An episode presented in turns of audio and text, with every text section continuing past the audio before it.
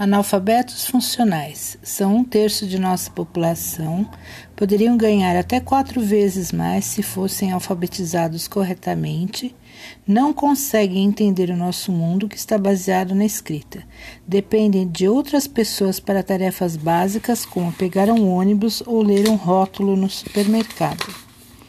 se dividem em analfabetos, aqueles que não conseguem ler nem palavras ou frases, e identificam números que lhes são familiares, como preços ou números de telefone. Analfabetos em nível rudimentar conseguem encontrar informações em textos simples, mas não conseguem extrair o conteúdo do que leem o que causa o analfabetismo funcional, anos de políticas públicas que privilegiam a aprovação automática.